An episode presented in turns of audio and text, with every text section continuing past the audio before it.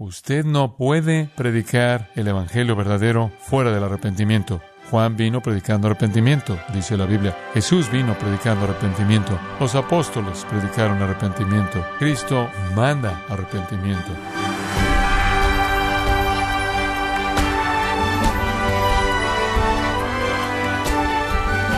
Qué gozo, qué alegría que nos acompañe en gracia a vosotros con el pastor John MacArthur. Tal vez usted fue salvo hace muchos años y está luchando con una prueba, sintiéndose agotado y está tentado a cuestionar el plan de Dios para su vida. Pero, estimado oyente, ¿cómo puede saber si usted es realmente salvo? Bueno, el día de hoy el pastor John MacArthur, en la voz del pastor Luis Contreras, nos enseñará que hay una manera de saber si se ha apartado de su pecado y ha venido a Cristo. Esto en la serie La prueba del arrepentimiento verdadero en gracia a vosotros. En la predicación de Juan, realmente hay un gran punto que él está presentando, y es el punto del arrepentimiento verdadero. Juan predicó arrepentimiento, y eso es lo que nosotros hemos estado predicándoles conforme hemos estado aprendiendo de Juan. Mi tarea ha sido determinar que el mensaje de Juan fue arrepentimiento y reempacar ese mensaje, dárselo a usted para que usted no solo pueda entenderlo, sino entenderlo en el contexto de nuestro día en la actualidad. Juan predicó la ira venidera, él predicó ira eterna, él predicó juicio eterno. ¿Dónde está eso en la lista actual de sermones? Juan, diciendo en el versículo 7, generación de víboras, usted sabe Simplemente ustedes son las mismas víboras, los hijos de la víbora, serpiente original, Satanás. Simplemente son víboras, como las serpientes que andan corriendo, andan huyendo delante de un incendio de arbustos para llegar al agua, para que no se quemen. No quieren cambiar su naturaleza, solo quieren llegar al agua. Ustedes quieren evadir el fuego. Bueno, el, ¿quién les advirtió de eso? Yo no, es la implicación. Tienen que rechazar el ritual. No van a estar listos para el Mesías, no van a ser aceptados en el reino de Dios porque son bautizados. No es algo que el ritual logra. Entonces tiene que realizar un inventario acerca del pecado personal, tiene que entender la ira venidera, tiene que rechazar el rito religioso. En cuarto lugar, los que verdaderamente se arrepienten deben renunciar al legado familiar como algún medio de salvación. El pueblo judío estaban inclinados a decir, como indica el versículo 8, Abraham tenemos al Padre. Digo, oh, tú sabes, Juan, ciertamente somos hijos de Dios, estamos en el reino, somos descendencia de Abraham. Bueno, eso es bueno. Abraham les dio dos cosas. Una, les dio una naturaleza de pecado. Entonces, Abraham les transmitió el pecado a ustedes. La segunda cosa que Abraham les ha transmitido es el privilegio. Privilegio. El privilegio está ahí, pero nunca van a beneficiarse de ese privilegio mientras que el pecado no se ha perdonado. Entonces, ser un hijo de Abraham les da privilegio, pero el privilegio que solo es de ustedes a través del arrepentimiento, y si no se arrepienten, escuchen esto, entonces el privilegio se vuelve un destino eterno peor, ¿verdad? Porque han tenido más privilegios y por lo tanto van a tener un juicio más grande. Entonces tienen que rechazar cualquier salvación de su familia, de Abraham, de su linaje, de sus padres. Entonces, los que verdaderamente se arrepienten renuncian al ritual religioso y al legado familiar, reconocen que es un asunto personal entre ellos y Dios, realizan un inventario personal de su pecado, reconocen la ira eterna, el infierno eterno. Y después, en quinto lugar, como vimos la última vez, revelan transformación espiritual. Los que verdaderamente se arrepienten, escucha esto, según 2 Timoteo 2.25, Dios concede arrepentimiento. De acuerdo con Hechos 11.18, Dios concede arrepentimiento. Y cuando Dios está llevando a cabo la obra de arrepentimiento en el corazón, esa es una obra conectada con la regeneración, el nuevo nacimiento, la conversión, de tal manera que un cambio se está llevando a cabo. En las palabras de Ezequiel 36, 27, es el Espíritu de Dios siendo colocado en alguien con el efecto de que comienzan a guardar sus ordenanzas, a guardar sus mandamientos, de tal manera que cuando alguien se está arrepentimiento de manera genuina, Dios está regenerando a esa persona de tal manera que hay una evidencia manifiesta de una vida cambiada.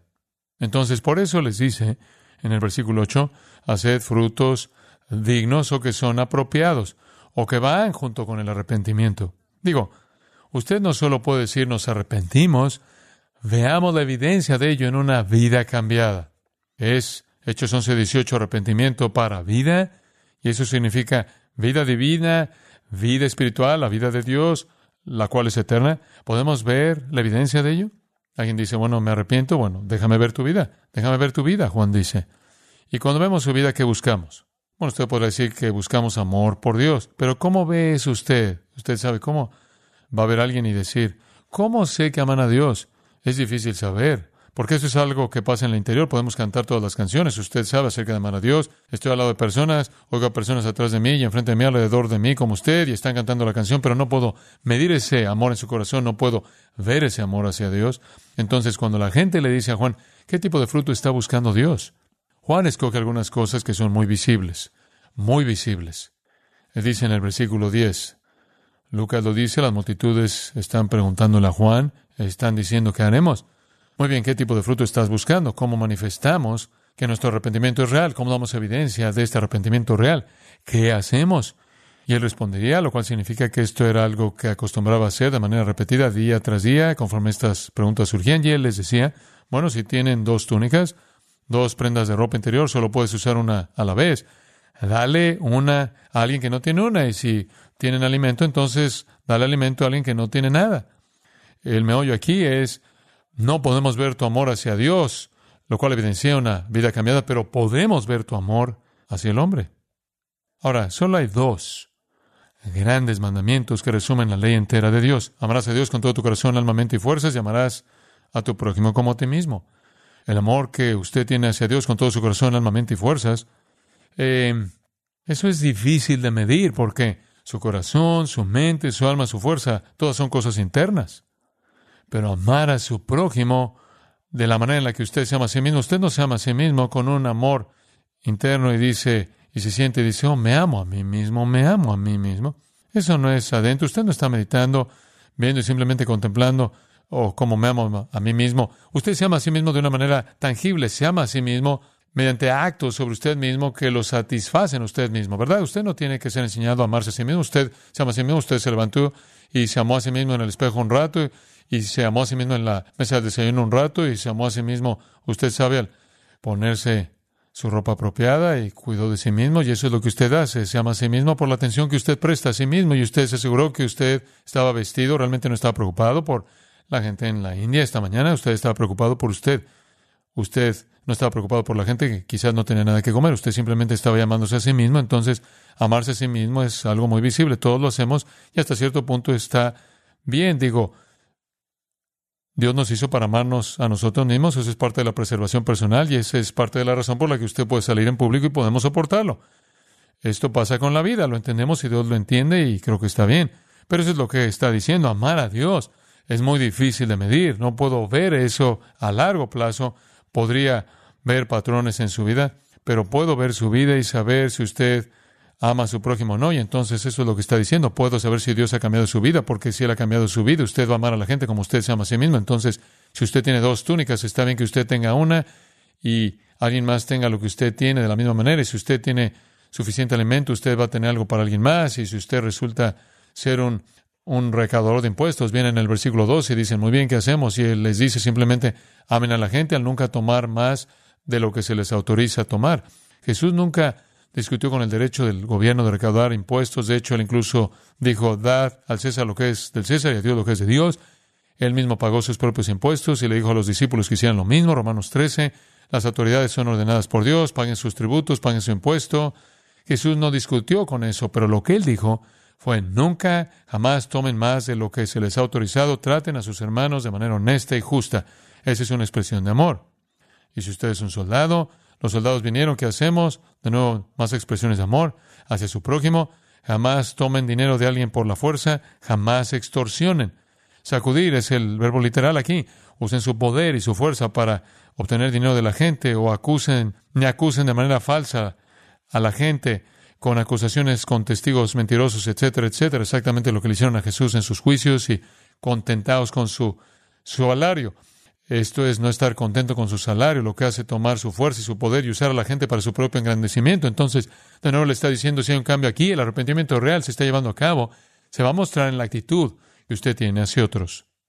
Y claro, Jesús en particular condenó a los fariseos, los líderes judíos, porque devoraban las casas de las viudas, eran crueles, eran brutales, ataban cargas pesadas sobre la gente, nunca les ayudaban a cargarlas, colocaban sus reglas legalistas por todos lados en la gente y hacían de la vida miserable, hacían exactamente lo opuesto al no mostrarle amor a la gente. Entonces, si hay arrepentimiento verdadero, va a haber una evaluación profunda y honesta de la pecaminosidad de uno, va a haber un reconocimiento de la ira divina, va a haber un rechazo de cualquier ritual religioso, sea cual sea el ritual, como un medio de salvación.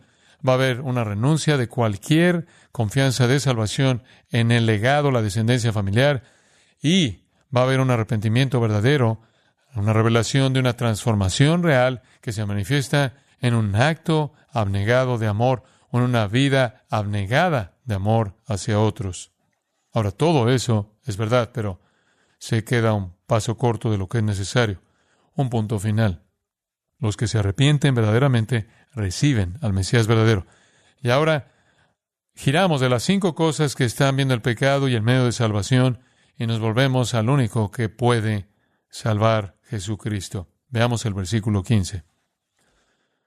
Como el pueblo estaba en expectativa, preguntándose todos en sus corazones si acaso Juan sería el Cristo, respondió Juan diciendo a todos, yo a la verdad os bautizo en agua, pero viene uno más poderoso que yo, de quien yo no soy digno de desatar la correa de su calzado.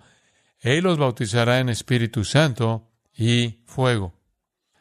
Su aventador está en su mano y limpiará su era y recogerá el trigo en su granero y quemará la paja en fuego que nunca se apagará. Ahora, a primera vista, de nuevo, usted ve la dureza de Juan, usted ve la verdad dura que Juan predica y quizás no ve nada más, pero lo que usted realmente tiene aquí es una afirmación muy importante del hecho de que el venidero, el Mesías, el Cristo, es de hecho Dios. Esta es una gran declaración por parte de Juan de que el Mesías es Dios. Y esa es razón suficiente por la que Juan no es el Cristo, porque el Cristo puede hacer cosas que Juan no puede hacer. Juan podía bautizar con agua, francamente, yo también. Y también podría usted hacerlo. Pero Juan no puede bautizar con el Espíritu Santo y fuego. Eso es sobrenatural. Y esa terminología viene del Antiguo Testamento y tiene significado profundo en las mentes de los oyentes judíos. Vamos a entrar más a eso la próxima vez. En esa misma revista que estaba leyendo, hubo un diálogo ahí con un caballero, un teólogo, que era parte de un comité que escribió una declaración acerca de la salvación.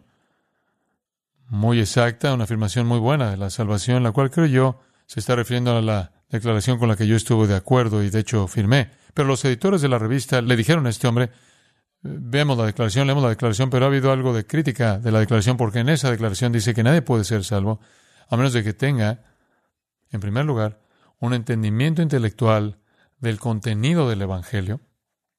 Eso es entender a Jesucristo, quién es Él y lo que Él hizo. Después la pregunta surgió, ¿no cree usted que eso es demasiado estrecho? ¿No cree usted que eso excluye a algunas personas? ¿Y no ha sido usted criticado por lo estrecho que es esa declaración? Lo cual es que usted no puede ser, ser salvo a menos de que usted entienda la persona y obra de Jesucristo. Ahora, ahí es donde están los evangélicos modernos. Creen que si tienes que creer en Cristo para ser salvo, eso es demasiado estrecho. Pero no lo es. Hechos 4:12. Y en ningún otro hay salvación, porque no hay otro nombre, porque qué? No hay otro nombre más que en el nombre de Jesucristo de Nazaret. No importa qué tipo de arrepentimiento realice una persona, no habrá salvación a menos de que haya confianza en la persona y obra de Jesucristo. Entonces, esa es la cima de la predicación de Juan. Él predica arrepentimiento, arrepentimiento, arrepentimiento, pero después él los voltea hacia el Mesías. Veamos el versículo 15. Como el pueblo estaba en expectativa, ahora tengo que detenerme ahí por un minuto.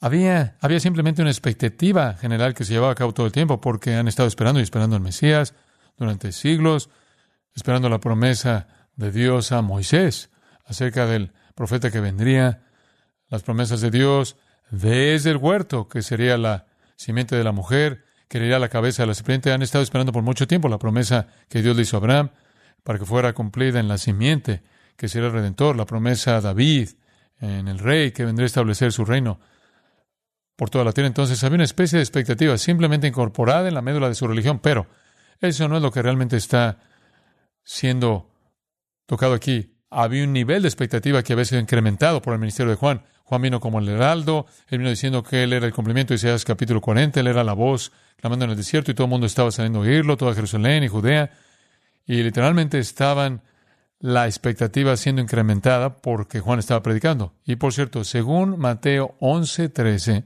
y Lucas 7, creo que es el versículo 20, es la sección de los versículos 18 al 20, el Mesías es llamado el esperado, el esperado.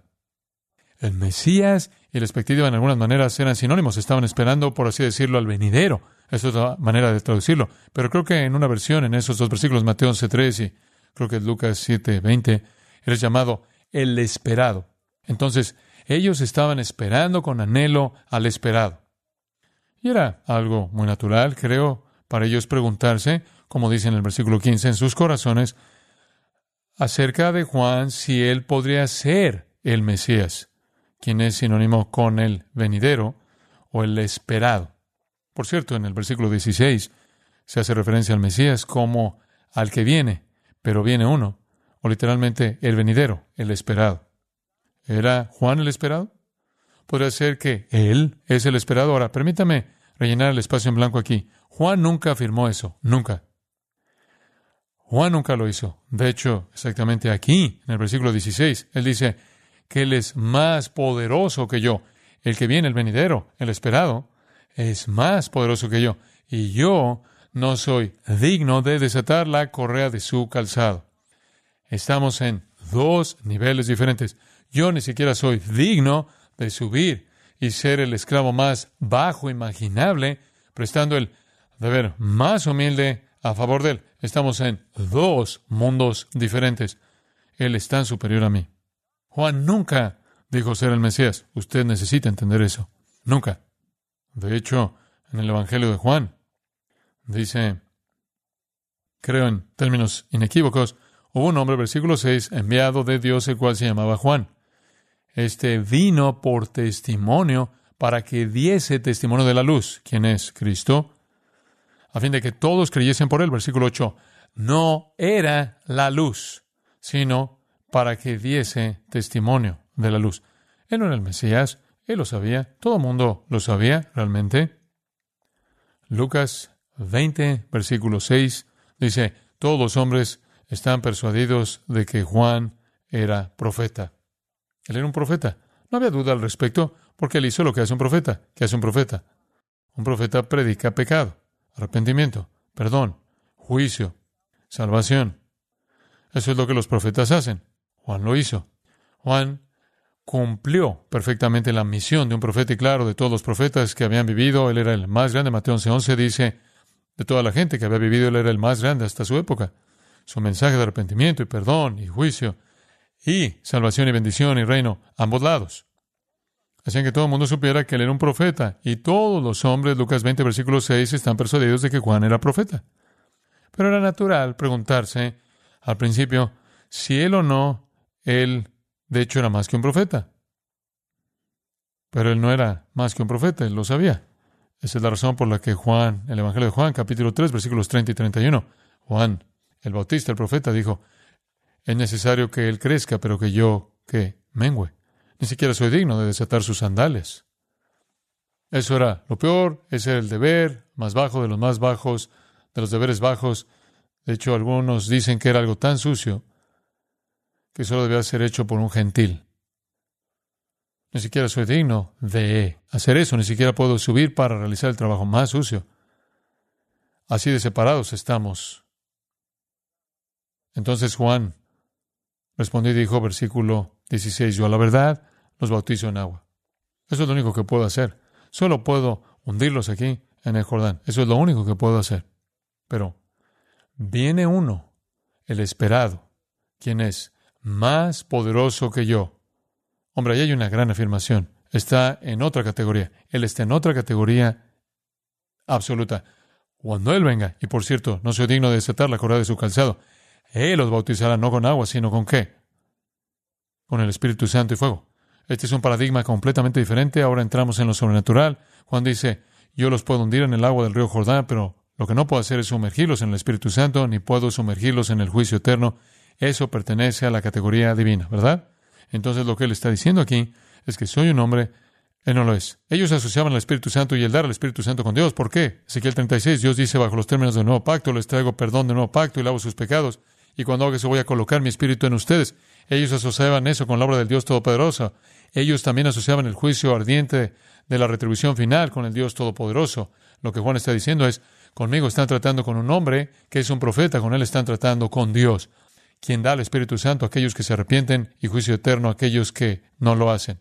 Esa es una categoría completamente diferente. Yo, yo soy como Juan, realmente no me gusta cuando la gente dice que Jesús fue un gran maestro, Jesús fue un profeta, Jesús es Dios. Ningún filósofo puede bautizarlo a usted con el Espíritu Santo y fuego. Y Juan, quien está a millas adelantado de los filósofos como un profeta que habló la verdad de Dios, tenía limitaciones. Él podía predicar la verdad y podía bautizar en agua, pero ahí terminaba. Ahí terminaba. Entonces Jesús es al que Juan está apuntando, el venidero, el Mesías, quien por cierto, incluso se hace referencia a él como el venidero en Isaías 40. Usted recuerda cuando leímos los diez versículos de apertura, algunos de los cuales están citados en los versículos 4, 5 y 6, que le señalé que Dios es llamado el venidero, que cuando el Mesías venga será Dios quien viene. Entonces el venidero, tomado de Isaías 40, Dios cuando venga en la forma del Mesías, es más poderoso que yo. Sí, Él es un predicador más fuerte de justicia que yo. Él es un predicador más fuerte de arrepentimiento que yo. Pero más que eso, él está mucho más allá de mí que ni siquiera soy digno de hacer la tarea más humilde a favor de Él. Está mucho más allá de mí que es inconcebible. ¿Por qué los va a sumergir a ustedes en el Espíritu Santo o los va a sumergir a ustedes en el fuego? Yo no tengo el poder de hacer eso. Juan está diciendo, yo no los puedo salvar, ni los puedo condenar. Yo no les puedo dar el Espíritu Santo, ni les puedo llevar al castigo eterno. Eso está mucho más allá de mí Hemos salido ahora de la esfera humana y estamos en la esfera de Dios, entonces el Mesías que está por venir no es ningún otro más que Dios.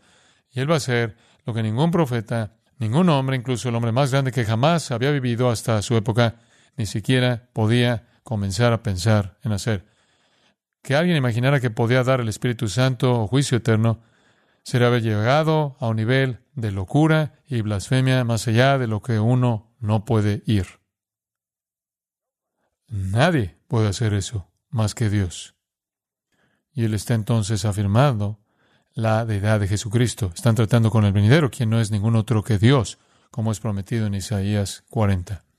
Ahora, ¿qué significa ser bautizado con el Espíritu Santo y fuego? Y como puede ver, esto es parte de la gran predicación. Usted tiene que predicar el lado de la bendición y tiene que predicar el lado de la maldición. Usted tiene que predicar la realidad maravillosa de lo que significa ser sumergido con el espíritu y la realidad horrenda de lo que significa ser sumergido en juicio. Y eso Juan lo dijo, solo el Mesías como Dios lo podía hacer. Y veremos eso en cierta profundidad la próxima vez. Hombre, eso se fue rápido. Entonces, ¿no le dio usted una broma, tres puntos y un poema? pero espero que esté entendiendo el punto principal. No me importan los tres puntos, me importa un punto, que el arrepentimiento verdadero demanda confianza en el Mesías verdadero, fuera de quien no hay salvación. Esa es la razón por la que Juan está presentándolo a ellos. Acompáñeme en oración. La palabra nos confronta aparentemente siempre, Padre, con su poder tremendo y su claridad y Se nos recuerda que tú has escondido estas cosas de los sabios y los prudentes, los preparados y los eruditos y las has revelado maravillosamente a los niños. No hay muchos de nosotros que somos nobles, no hay muchos de nosotros que somos poderosos, somos los humildes y los bajos de la vida, pero estas verdades profundas y eternas las entendemos. El mundo no las entiende y todo esto por misericordia y gracia a nosotros como pecadores para que nosotros al creer seamos salvos. Te agradecemos porque tú nos has concedido arrepentimiento verdadero y a partir de eso vidas transformadas y con eso nos has sumergido en tu espíritu y en él la garantía de vida eterna con toda su bendición interminable. Te agradecemos por eso. Oramos por aquellos que todavía están bajo la sentencia de fuego, y todavía están bajo la sentencia de infierno eterno, que van a perecer en un sufrimiento que nunca termina, interminable, porque han rechazado al único Salvador. Oh Dios, que tú les muestres gracia y los salves para tu gloria, incluso el día de hoy oramos. Amén.